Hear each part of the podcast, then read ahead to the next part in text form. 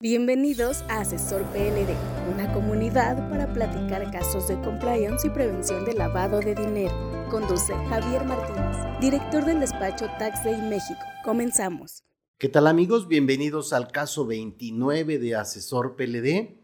El caso es por demás interesante. Es sobre una persona que recibe remesas de Estados Unidos y la incluyen en la lista de personas bloqueadas y le congelan las cuentas. ¿Le suena familiar? ¿Suena como que eso está pasando ahorita? Pues sí, es un poco lo que tenemos que revisar. Eh, la descripción del caso es, esta persona le congelaron las cuentas por aparecer en la lista de personas bloqueadas de la unidad de inteligencia financiera. Recibía remesas de Estados Unidos en su cuenta bancaria, de parientes y amigos y sacaba el dinero para entregárselos. Ese es un poco el contexto que tenemos. Soy Javier Martínez y mi correo es jmartinez.taxday.com.mx y soy especialista en prevención de lavado de dinero. Recuerden seguirnos como TaxDay o como asesor PLD en redes sociales o en Spotify o la, este, el canal donde escuchen ustedes los podcasts. Ok. En este caso, esta persona le ofrecemos un servicio que nosotros hacemos en TaxDay, donde le hacemos un servicio de trámite ante la UIF para ser eliminado de la lista de personas bloqueadas.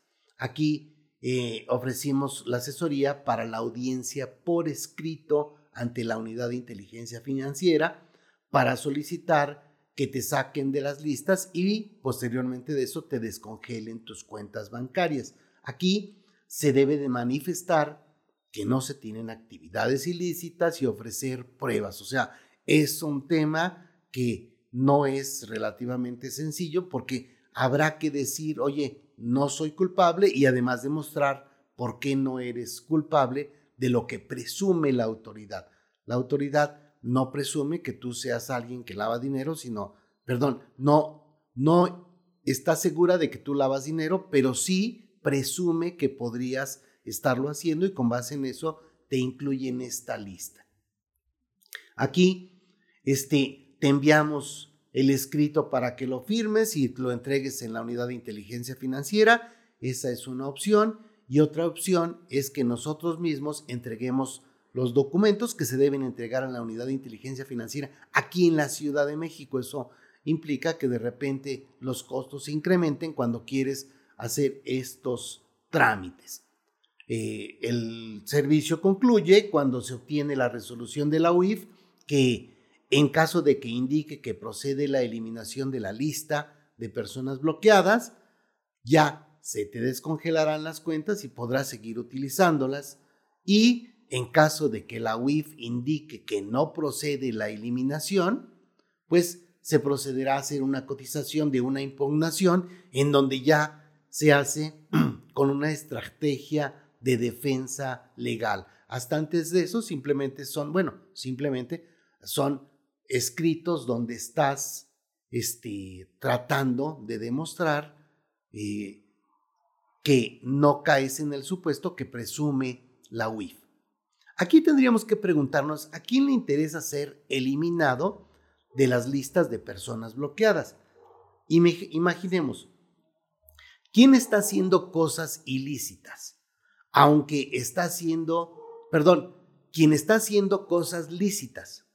Oye, yo soy una persona que no estoy haciendo cosas ilícitas, estoy haciendo cosas lícitas, aunque es muy probable que esté haciendo cosas buenas que parezcan malas. Resulta que un vecino llegó y me dijo que sus hijos estaban en Estados Unidos y que si podía este, ayudarles a que me depositaran a mi cuenta porque ellos no tienen cuenta y a lo mejor tú dices, oye, eso tiene implicaciones por todos lados, pero sin embargo no necesariamente es ilícito. Entonces, esa persona debiera estar primero pensando que lo saquen de la lista de personas bloqueadas porque sabe que no hace cosas ilícitas. Otro punto es el tema del saldo de dinero que se tiene en las cuentas. Oye, ¿Cuánto tengo en las cuentas que fueron canceladas? Ok, puede ser el ahorro de mucho tiempo, puede ser mucho dinero el que tenga ahí y entonces sí me interesa poder recuperar ese dinero.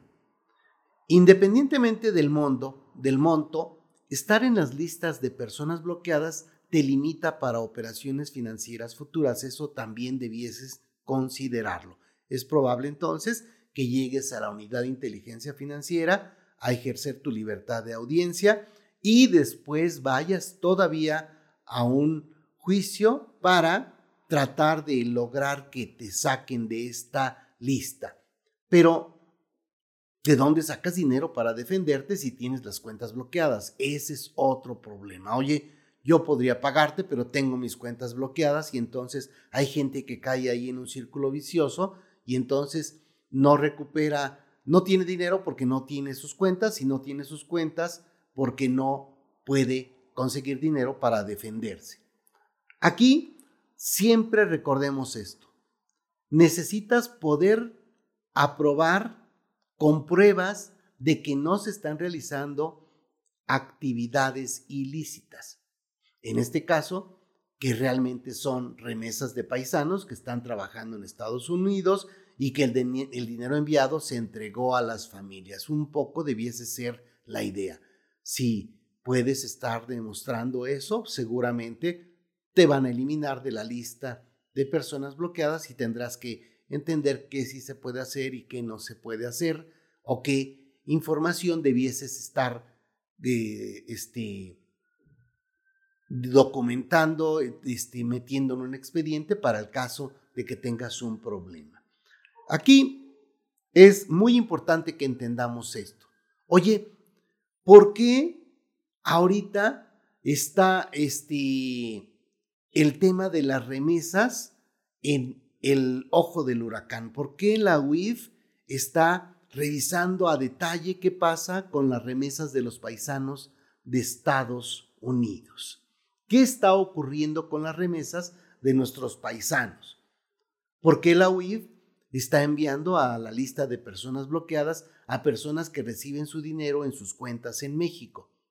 ¿Se tendrán más investigaciones a los cuentavientes que fueron incluidos en la lista de personas bloqueadas? O sea, ya me bloqueaste las cuentas. ¿Será que aún así vas a seguir tus investigaciones para tratar de fincarme un delito de tipo penal? O sea, no solo me congelaste las cuentas, sino que podría terminar en la cárcel.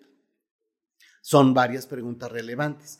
Revisemos algunos datos para entender lo que está pasando con el rollo de las remesas. Fíjense, en el financiero, el 4 de abril del 2023, nos dicen en un artículo, nos dice Cristian Telles en un artículo que sin precedentes crecen 11.2% ingresos por remesas en febrero y llega a numerotes.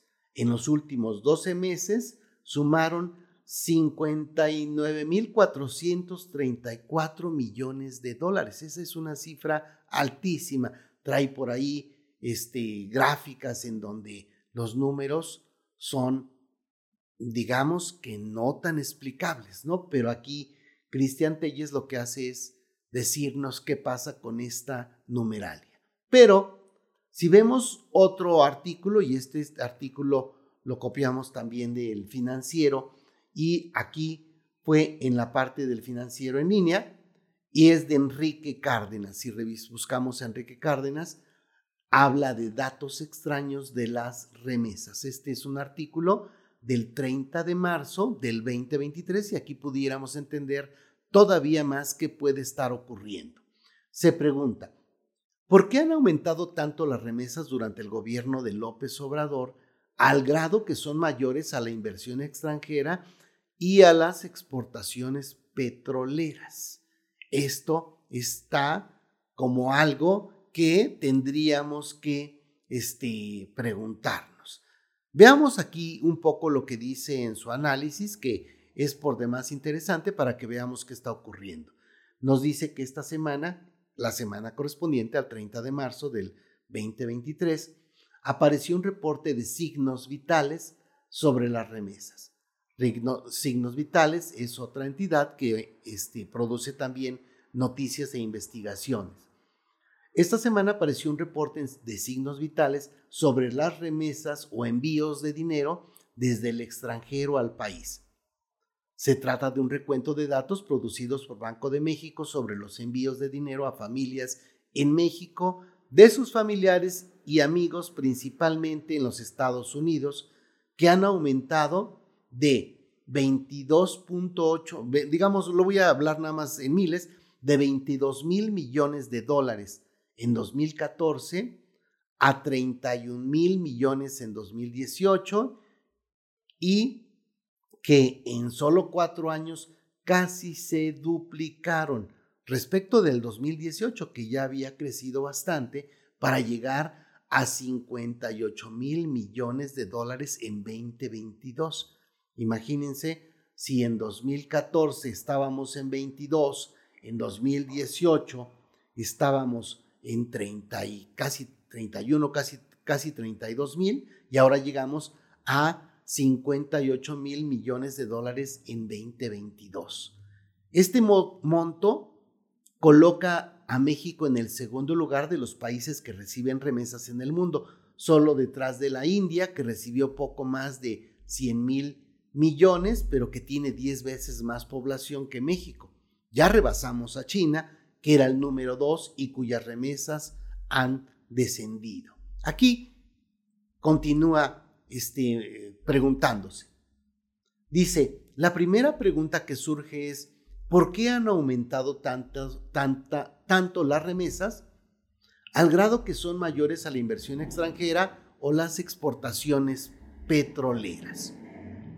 Sin duda, el principal argumento es el aumento de la precariedad de la sociedad mexicana, en la que se han agravado la pobreza y la reducción de las clases medias, después de una década de migración neta cero a Estados Unidos, en los años 2010, los intentos de cruces de mexicanos han aumentado en los últimos dos años de manera significativa, los cuales se suman a los cientos de miles que cruzan por México para llegar a nuestra frontera norte.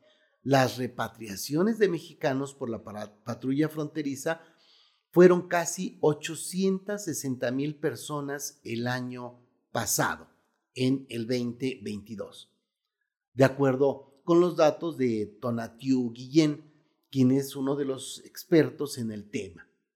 Este aumento de migrantes al norte debe de incidir en las remesas enviadas a México. Ok, si va más gente, bueno, habrá más gente ganando dinero, haciendo lo que los este, americanos no quieren hacer, y enviando dinero a México. También están los extranjeros en tránsito o en espera de que sus solicitudes de asilo a Estados Unidos sean procesadas y que, mientras tanto, pues reciben dinero de sus parientes para sostenerse en México. Ese también es otro grupo de personas, pero ni así se explica. Pero esas cifras difícilmente pueden explicar el aumento tan significativo de los montos de remesas a México, el reporte de signos vitales nos muestra algunos datos extraños, inverosímiles, que requieren una explicación. Por ejemplo, el crecimiento enorme de remesas desde ocho estados de la Unión Americana que antes no figuraban pasaron de 1.7 a 6.6 mil millones de dólares entre 2018 y 2022, en donde la población de origen mexicano es poco representativa del total. O sea, no se explica que si no hay mexicanos ahí, ¿por qué creció tanto? Veamos el caso de Minnesota. Este, en pocos años se ha convertido en el tercer estado con el mayor envío de remesas a México, 8.3% del total, con un crecimiento de 585.3% entre 2018 y 2022. Ha crecido más de cinco veces lo que se envía de remesas de Minnesota. Está ya solo por debajo de California y de Texas para llegar a 4.7 mil millones de dólares. Sigamos con Minnesota. Minnesota, en Minnesota solo habita 0.5% de la población de origen mexicano y 0.3% de, de los naturalizados estadounidenses, o sea, menos de la mitad, o digamos la mitad del 1%. Tomando como referencia la remesa más elevada en el país, que serían 1.637 dólares, o sea, cada persona puede enviar hasta 1.637 dólares, serían necesarias al menos 2.87 millones de operaciones de transferencias para que sea posible enviar 4.7 mil millones de dólares entre enero y diciembre del 2022. O sea, 240 mil operaciones por mes, haciendo numerotes para tratar de llegar al dato. Pero en Minnesota solo habitan 200 mil mexicanos, entre nativos, naturalizados y nacidos fuera de Estados Unidos. Es decir, se requiere poco más de una remesa por mes por cada mexicano en Minnesota durante todo el año. O sea, 14 remesas en el año. Y cada una de estas de 1.638 dólares. No dan los números. La razón más poderosa para no creer que se trata de mexicanos enviando remesas desde Minnesota es que el monto enviado es equivalente a los ingresos brutos de toda la población de mexicanos durante el año, 4.3 mil millones de dólares o 21.6 mil dólares per cápita anuales, por lo que resulta imposible. Significa que estarían enviando el 100% de sus ingresos brutos. ¿Es esto creíble? La única respuesta razonable es que ahí llegan transferencias de otros lugares que se transfieren a su destino final en México, pero siguen siendo recursos triangulados. No podemos explicar qué pasa con Minnesota con este punto. Ahora, si vemos otro ejemplo, ya no desde Estados Unidos, sino desde México, al tercer trimestre de 2022, en 227 municipios del país se realizan tantas operaciones que serían suficientes para darle cobertura al 100% de los hogares que los conforman una remesa mensual para cada hogar en el municipio, lo cual tampoco suena lógico. A estos municipios llegan 14.3 mil millones de dólares, o sea, 24.5% del total que llega a México, solo considerando el exceso de remesas en estos 227 municipios, aquellas que están por encima de la cobertura del 100%, hay 4.4 mil millones de dólares de remesas que exceden ese monto. O sea, en el cálculo más optimista, aunque sea inverosímil, todavía no llegamos y todavía queda ahí 4.4 mil millones de dólares. ¿Es esto razonable? ¿A qué se pueden deber estos montos tan excesivos de remesas a municipios específicos? Y ya termina con un último párrafo. No sabemos con precisión Solo vemos que las cifras no cuadran y sería bueno conocer mejor lo que está sucediendo con las remesas. Ojalá el Banco de México y las autoridades competentes explicaran con mayor claridad y contundencia lo que está ocurriendo. ¿Qué les parece? Es todo un tema, no está nada sencillo. Los invito a que busquen o googleen este artículo de Enrique Cárdenas datos extraños de las remesas, así si lo googlean así lo encuentran, o que vean la parte de Cristian Telles del financiero del 4, del, del 4 de abril del 2023, donde nos habla de cómo han venido creciendo estas remesas. Después se dieron muchas noticias en relación al Banco del Bienestar, que parece que no todas fueron confirmadas y bueno, no necesariamente se pueden trabajar datos así. Pero el tema es que la unidad de inteligencia financiera, ya con estos focos rojos, está empezando a incluir en la lista de personas bloqueadas a las personas que considera que pudieran estar realizando un acto ilícito, que no parece que se están dando los supuestos que, este, que serían lógicos. Recuerden que conforme al artículo 116 bis 2 de la ley de instituciones de crédito, podrá introducir a una persona a la lista de personas bloqueadas cuando cuente con indicios suficientes de que se encuentra relacionada con los delitos de financiamiento al terrorismo o lavado de dinero. Es la generalidad. ¿De acuerdo amigos? Seguramente seguiremos tocando este tema. Envíenos sus comentarios, sus preguntas y con gusto vamos a revisar qué ocurre con las remesas que eventualmente están en tela de juicio. Nos vemos en el siguiente caso de asesor PLD. El juicio profesional, experiencia y constante actualización son valiosos para la comunidad Asesor PLD y Compliance. Síguenos en nuestras redes sociales y si necesitas asesoría o servicios de prevención de lavado de dinero, capacitación o preparación para la certificación de la CNBV o en la WIF, o quieres formar parte de nuestra membresía Asesor PLD, búscanos en taxday.com.mx.